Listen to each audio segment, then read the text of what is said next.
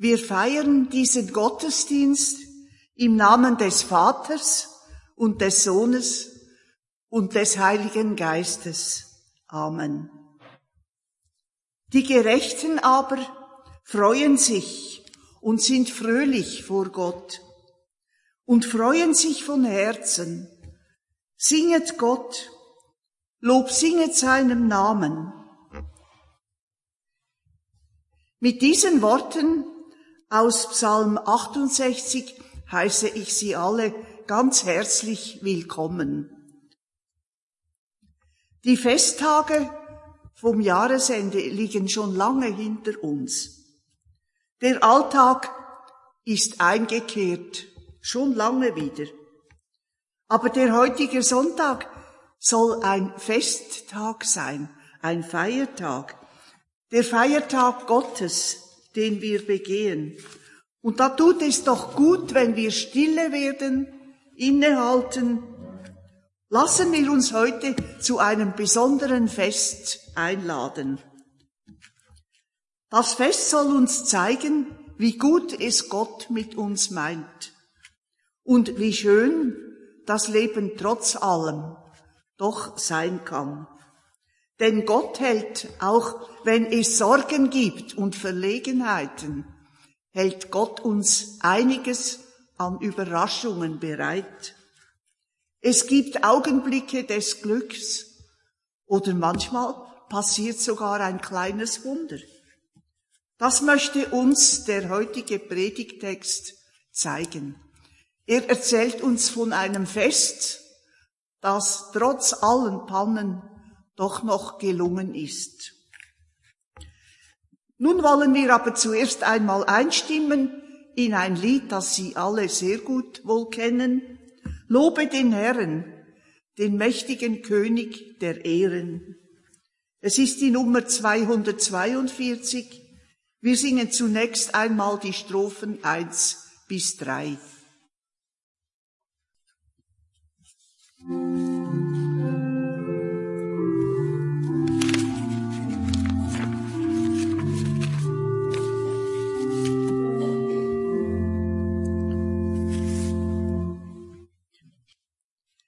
Wir wollen miteinander beten und ich bitte Sie dazu aufzustehen.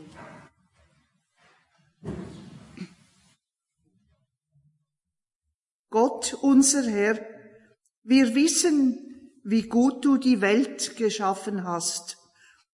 Auch hast du uns Menschen nach deinem Ebenbild erschaffen.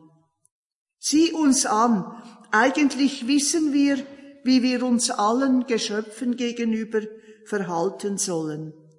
Wahrhaftig, gerecht, friedlich, aber du kennst uns so, wie wir sind. Gott, erbarme dich unser. Viele unter uns bemühen sich, deinem Rat zu folgen, den Worten Jesu nachzuleben. Wir bleiben jedoch immer wieder hinter unseren guten Vorsätzen zurück weil es so schwer ist, vollkommen zu sein. Christus, erbarme dich unser. Du weißt, Gott, wie schwer es uns fällt, sanftmütig und gelassen zu bleiben. Immer wieder wollen wir stärker, größer und erfolgreicher sein als andere. Wir nehmen diejenigen nicht mehr wahr, die ganz unten sind. Herr, erbarme dich über uns. So öffne uns jetzt für dein Wort, damit wir begreifen und spüren, wie du uns verwandeln und neu machen willst, durch Jesus Christus, unseren Bruder und Herrn. Amen.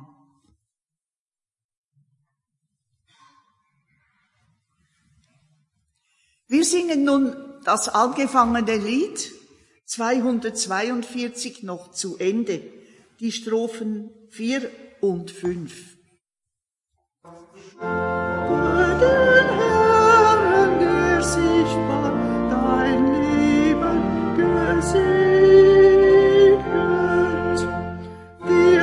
aus dem Himmel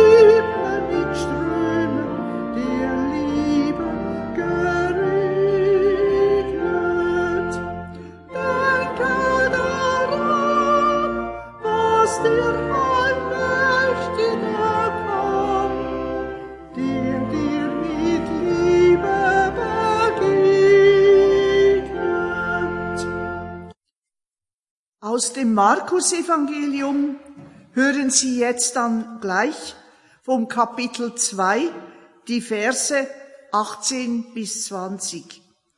Nach einer Übersetzung des deutschen Dichters Walter Jens. Diese Dichtung und Nachdichtung ist etwas eigenwillig in der Sprache. Und es kommen da noch Ausdrücke vor, die man heute nicht mehr so gut kennt.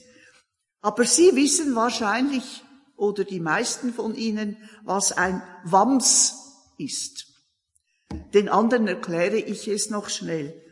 Ein Wams ist ein sehr eng anliegendes Kleidungsstück für einen Mann, für einen Krieger früher mal, für einen Landsknecht, manchmal aus Leder, so eine Art Weste, aber es schützt den ganzen Oberkörper. Eine Kleidung, die heute so im Internet habe ich's gesehen, wieder Mode werden sollte. Und ich erzähle, wie die Schüler von Johannes und die Pharisäer fasteten. Und die Menschen fragten, warum fasten sie und deine Schüler fasten nicht? Jesus antwortete ihnen, schaut doch die Hochzeitsgäste an. Wie können sie im Festgemach fasten, solange der Bräutigam bei ihnen ist. Die Gäste fasten nicht am Hochzeitstag, erst wenn die Zeit kommt, und sie kommt bald, da der Bräutigam ihnen entrissen wird. Fort aus ihrem Kreis werden sie fasten. Niemand näht einen Lappen aus kostbarem Tuch, ein Stück neuen Stoffs, auf ein schäbiges Wams. Denn der Lappen wird reißen, Alt verdirbt neu und der Riss ist größer als zuvor. Und niemand mischt den alten Wein mit frischem Most, denn das junge Gewächs macht die Ernte vergangener Jahre zunichte und sie verdirbt. Ein junger Wein zerbricht morsche Fässer und der Wein läuft aus. Jung will zu jung, alt will zu alt.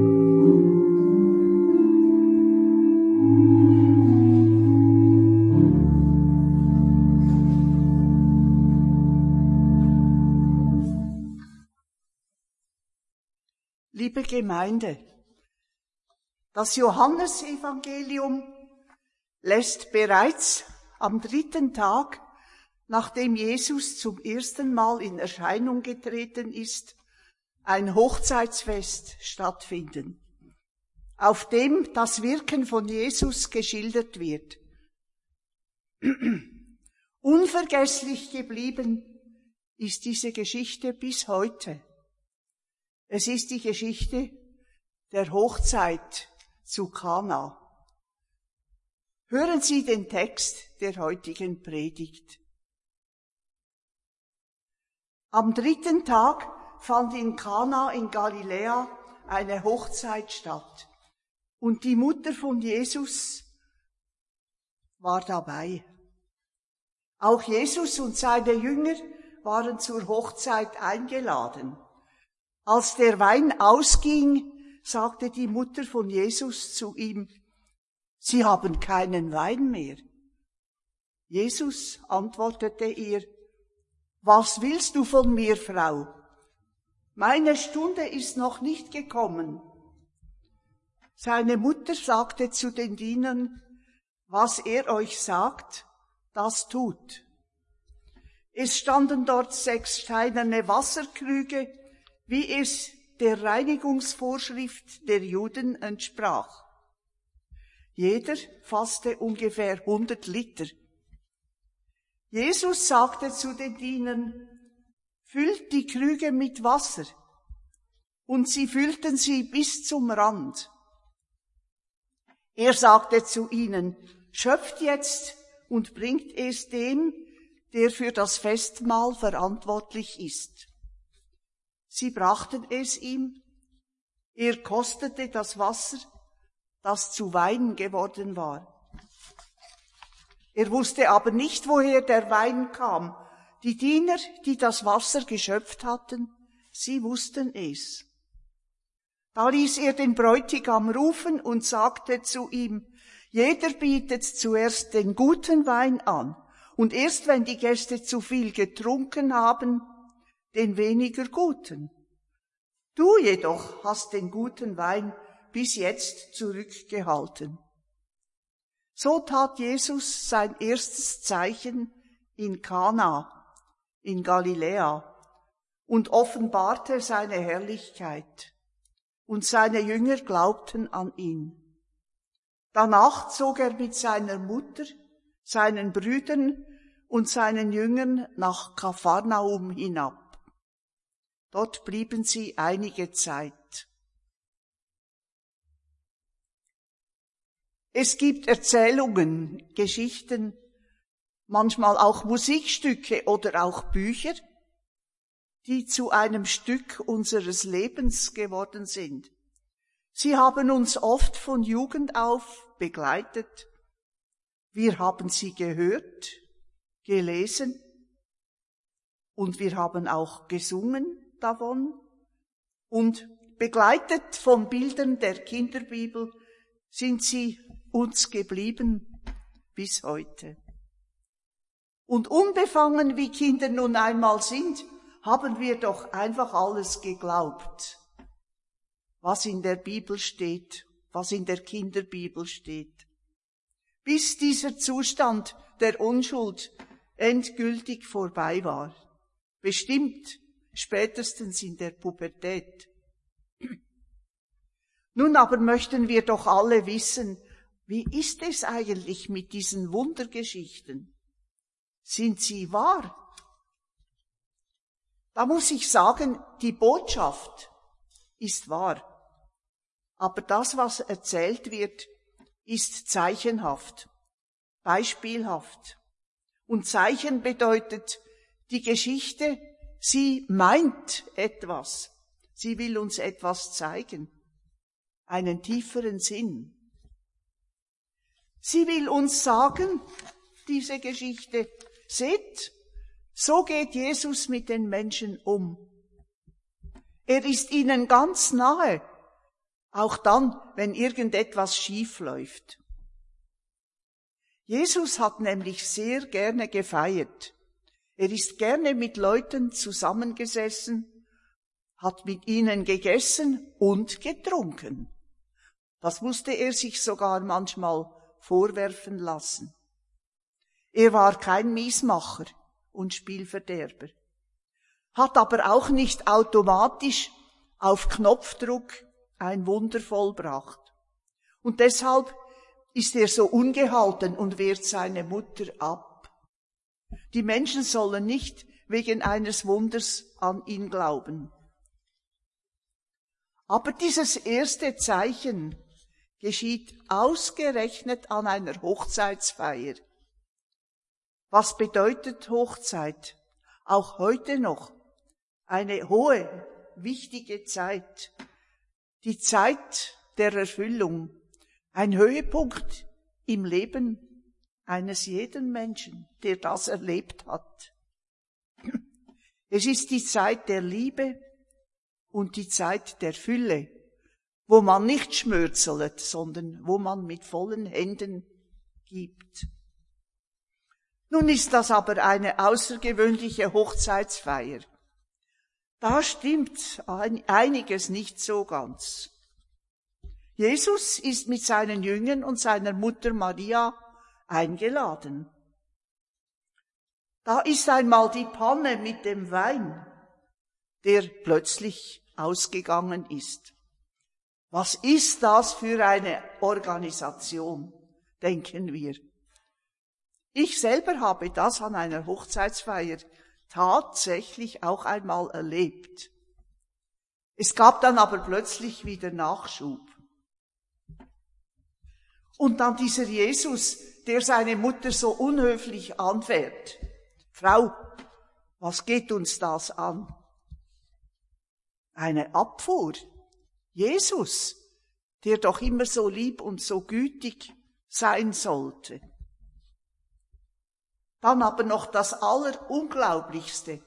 Die großen Wasserkrüge, die hier stehen, zur Reinigung, die sind plötzlich voll mit dem besten Wein, den man sich vorstellen kann. Und dann ein staunender und etwas verlegener Bräutigam, der sich das Ganze überhaupt nicht erklären kann. Nur seine Diener wissen Bescheid. Diese merkwürdige Hochzeitsgeschichte hat nämlich eine Eigenschaft. Sie, die jetzt zuhören oder auch diejenigen, die sie schon länger kennen und gelesen haben, alle nehmen doch irgendwie Partei. Man spaltet sich auf. Die Geschichte ist spannend, aber die Lager sind schnell geteilt. Zunächst einmal diejenigen schauen wir an, die sich furchtbar ärgern über diese Geschichte. Wieso steht denn so eine Geschichte in der Bibel? Sie würden am liebsten abschalten. Jesus sorgt dafür, dass es genug Wein gibt. Ja, weiß Jesus denn nicht, wie gefährlich es ist, wenn man zu viel Alkohol zu sich nimmt? Was soll das? Diese Sorge ist ganz bestimmt berechtigt, aber nicht an einem Hochzeitstag, wo alle fröhlich sind und nicht in dieser Geschichte, denn darum geht es hier nun wirklich nicht. Wir wissen ja alle, dass es so ist. Aber diejenigen, die sich jetzt vielleicht ärgern, bitte ich einfach in Ruhe zuzuhören. Es gibt nämlich in dieser Geschichte einen anderen Schwerpunkt. Dann gibt es aber noch diejenigen, die sagen, ja, das ist richtiger Glaube, wenn wir glauben, dass alles so passiert ist. Wir müssen alles glauben, was in der Bibel steht, wortwörtlich. Auch die Geschichte mit diesen Leuten, die ein paar hundert Jahre alt werden. Wer das nicht glaubt, ist kein Christ. Dann kommen aber noch die anderen, die kritischen, die Skeptiker. Die finden, dass die Kirche den Leuten irgendwelche komische und seltsame Geschichten auftischt, die uns aber die Kirche uns heute nicht mehr allzu viel zu sagen hat. Die vierte Gruppe, die ich jetzt hier erwähne, das sind die Leute, die denken, Schön wär's, wenn wieder einmal so einer käme wie Jesus, der plötzlich alles verändern könnte.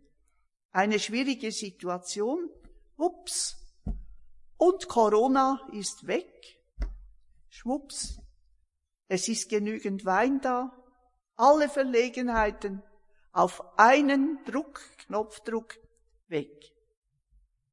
Nun frage ich Sie, zu welcher Gruppe Gehören Sie oder gehöre ich? Ich denke, ein jedes von uns erkennt sich in all diesen Gruppen teilweise wieder.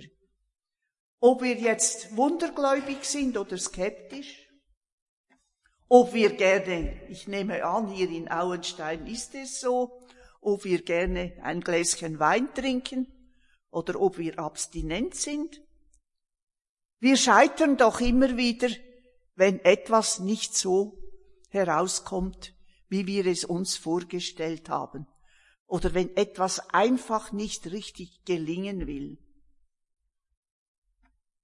Nun will uns Jesus zeigen, was Gott vermag. Gott bietet immer viel mehr an als wir Menschen. Der Evangelist Johannes, der das alles aufgeschrieben hat, er lässt Jesus jetzt ein Partywunder vollbringen, wenn man so sagen darf. Und es kann sein, dass Johannes ein bisschen geschmunzelt hat beim Aufschreiben dieser Geschichte. Bekannt war nämlich die Tradition in Griechenland und im griechischen Umfeld. Palästina war ja damals stark, stark beeinflusst von den Griechen. Bekannt war dem Johannes die Tradition des Dionysos-Festes. Dionysos war der Gott des Weines. Und zu Ehren dieses Gottes flossen aus einigen Brunnenröhren an einigen Kultorten, wo man ihn verehrt hat, floss nicht Wasser, sondern Wein. Als Zeichen dafür, dass dieser Gott erschienen war. Und die ersten Christen, die ja zum Teil griechischer Abstammung waren, die kannten diese Tradition. Johannes knüpft in seiner Geschichte natürlich an diese Tradition an. Hier aber geht nun einfach mal der Wein aus. Schlicht und einfach. Eine Katastrophe an einer Hochzeitsfeier. Und so sagt die Mutter Maria zu Jesus, Sie haben keinen Wein mehr. Typisch Mutter. Sie kann einem nicht in Ruhe lassen. Tut doch etwas, raunt sie Jesus wohl zu. Und vielleicht gibt sie ihm auch noch einen Schubs. Sehr aggressiv antwortet Jesus, was willst du von mir, Frau? Meine Zeit ist noch nicht gekommen. Meine Zeit ist noch nicht gekommen. Maria hätte jetzt beleidigt sein können, das ist sie aber nicht. Sie hat Vertrauen zu ihrem Sohn. Sie weiß, dass Jesus diese fröhliche Gesellschaft nicht hängen lassen wird. Und dann wendet sie sich sehr selbstbewusst an die Diener und sagt, was er euch sagt, das tut. So wie wenn sie die Gastgeberin wäre. Jetzt schauen wir mal die großen Wasserkrüge an. Sechs an der Zahl. Jeder fast 80 bis 100 Liter. Diese Krüge sind jetzt fast leer, weil sich alle Hochzeitsgäste gereinigt haben. Und nun befiehlt Jesus den Dienern, diese Krüge wieder aufzufüllen. Mit Wasser dann wartet er einen Moment und lässt die Diener daraus schöpfen. Und dem Oberkellner, dem Sommelier, würden wir heute sagen, eine Probe zu bringen. Oh Wunder! Aus den Wasserkrügen fließt der beste Wein, den man sich vorstellen kann. Und zwar in Fülle und in Überfluss. Der Wein hat im alten Israel auch noch einiges bedeutet. Lebensfreude, Fülle. Man hat sich nämlich nicht betrunken. Man ist mit dem Wein sehr sparsam umgegangen, aber an einem Fest, da hat man gefeiert. Im Alten Testament wird der Wein gepriesen, weil er des Menschen Herz erfreut. Und im Neuen Testament, in den Briefen, steht sogar die Ermahnung, man solle ein bisschen Wein trinken, das stärke den Magen. Und wir, Sie, ich, in Auenstein, wissen ja eigentlich genau, wie es mit dem Wein, was es mit dem Wein auf sich hat. Jesus hat sich nämlich jetzt nicht vor die Gesellschaft hingestellt und gesagt, ja, jetzt trinkt einmal nur Wasser. Das ist viel gesünder. Nein, wir alle wissen, dass es aufs Maß ankommt. Aber an dieser Stelle kommt eben die Bedeutung, dass Gott großzügig ist Er will, dass die Menschen sich freuen. Es stehen nicht nur ein paar Flaschen Wein da, sondern Krüge voll bis zum Rand.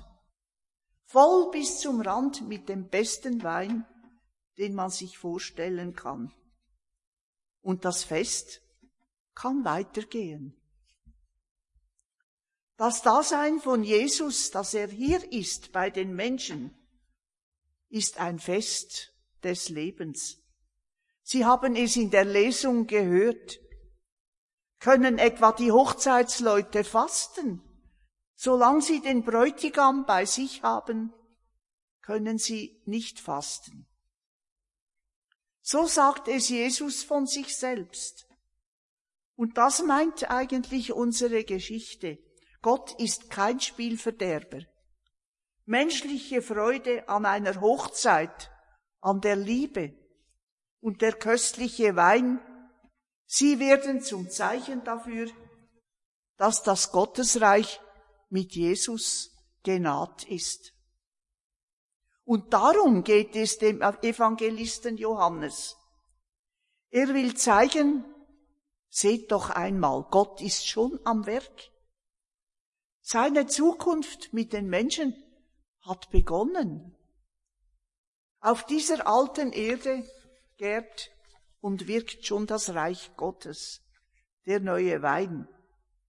Und das ist eben die Bedeutung, die dieser köstliche Hochzeitswein hat. Aber etwas Humor muss ja doch auch noch sein, auch in der Bibel. Eine leise Heiterkeit liegt nämlich über dem Schluss der Geschichte. Also ich empfinde es wenigstens so. Der Bräutigam ist wohl ein vermögender, angesehener Mann, sonst hätte er nicht so viele Leute zu seiner Hochzeit eingeladen. Nun kommt dieser Mann in den Verdacht, er sei ein Geizhals.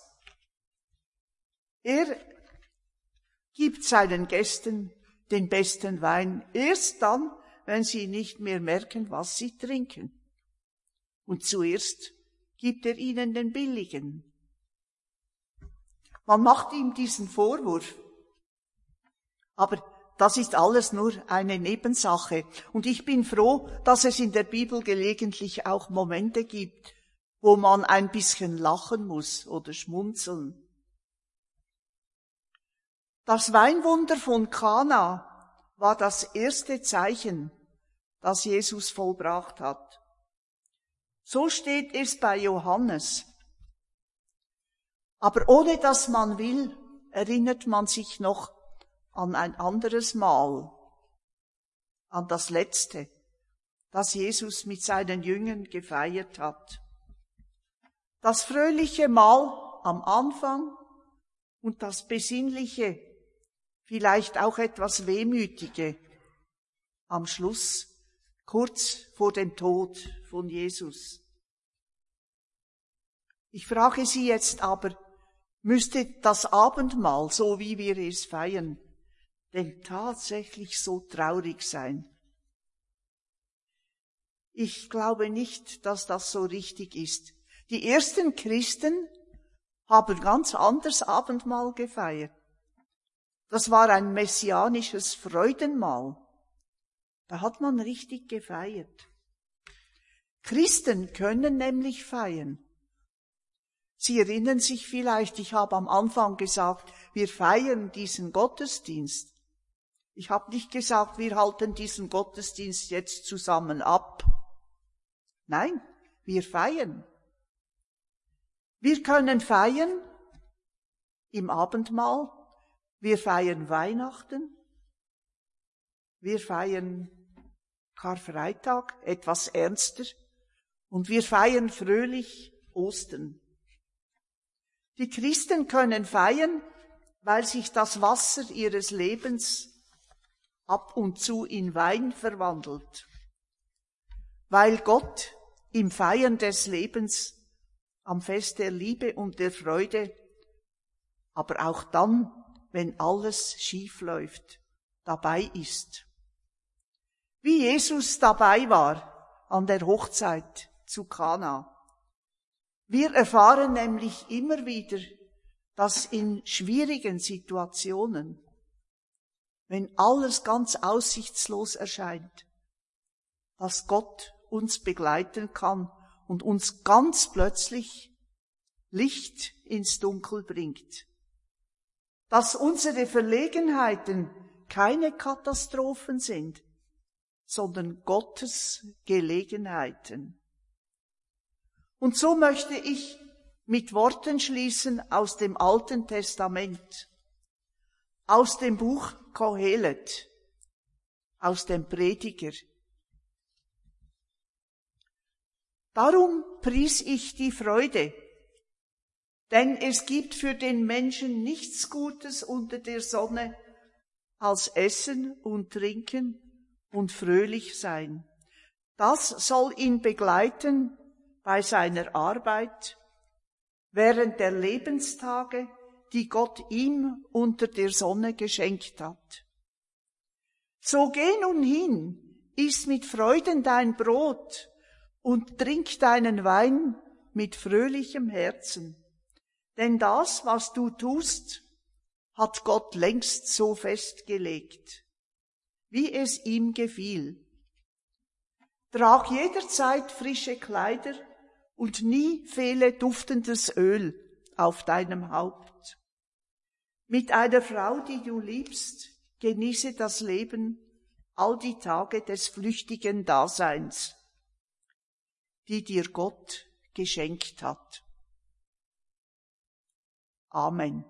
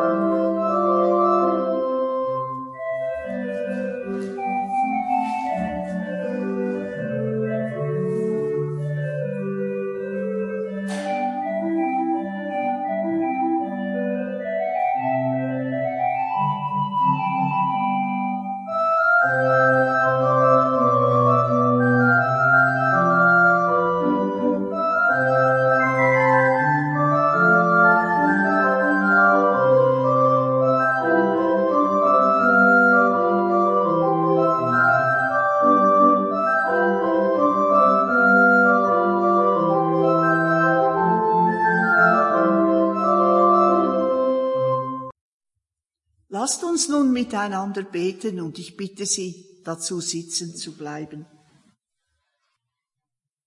Wir danken dir, Gott, dass du uns mitten im Alltag begegnest, in der Lebensfreude, in dem Trost, der unsere Tränen trocknet, in allem, was uns gut tut an Leib und Seele und in dem Glauben an dich, der uns ein festes Herz gibt. Wir bitten dich, Gott, für die Gehetzten und Belasteten, dass sie den Alltag einmal vergessen und zur Ruhe kommen, für die Überarbeiteten, dass sie sich nicht für unersetzlich halten und sich Entspannung gönnen, für alle, die keine Arbeit haben dass sie erfahren, wie andere sie brauchen.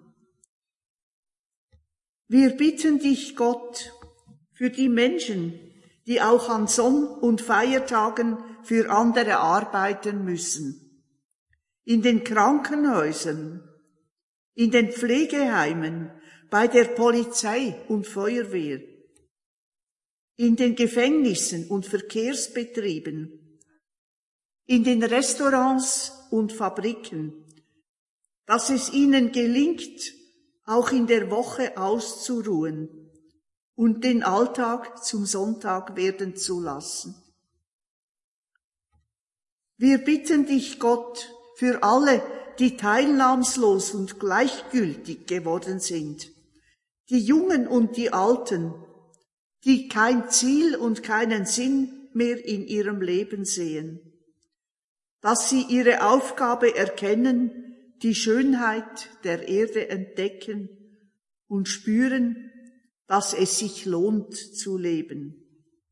Für uns selber bitten wir dich, Gott, gib uns freundliche Augen, segnende Hände, Gedanken des Friedens und Worte, die versöhnen, damit die Freude deines Festes sich ausbreiten kann. Amen. Bei dir, Jesu, will ich bleiben. Wir singen vom Lied 693 die Strophen 1, 2 und 4. Bei dir, Jesu, will ich bleiben, stets in deinem Dienste stehen.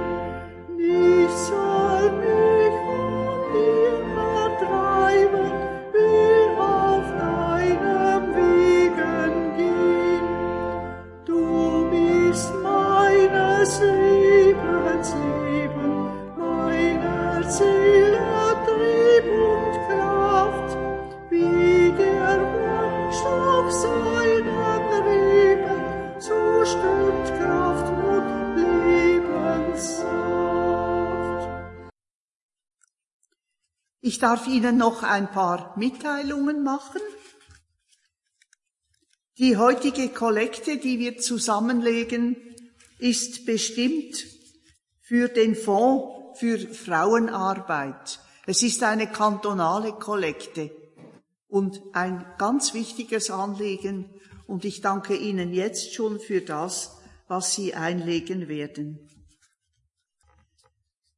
Dann darf ich an dieser Stelle noch ganz herzlich danken dem Organisten für die fröhliche und schöne Musik, der Sigristin und Lektorin für ihr Mitmachen und Ihnen allen, dass Sie heute den Weg hierher gefunden haben. Und ich wünsche Ihnen, bevor wir zum Schluss des Gottesdienstes kommen, wünsche ich Ihnen einen gesegneten Sonntag und eine gute Woche. Bleiben Sie gesund.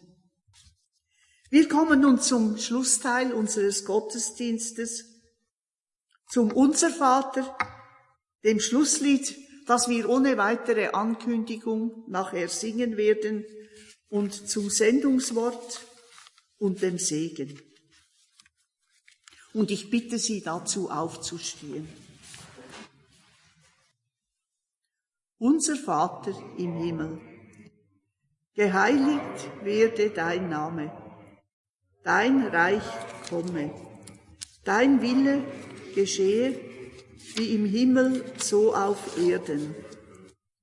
Unser tägliches Brot gib uns heute und vergib uns unsere Schuld, wie auch wir vergeben unseren Schuldigen. Und führe uns nicht in Versuchung, sondern erlöse uns von dem Bösen. Denn dein ist das Reich und die Kraft und die Herrlichkeit in Ewigkeit. Amen. Ach, bleib mit deiner Gnade bei uns, Herr Jesu Christ, dass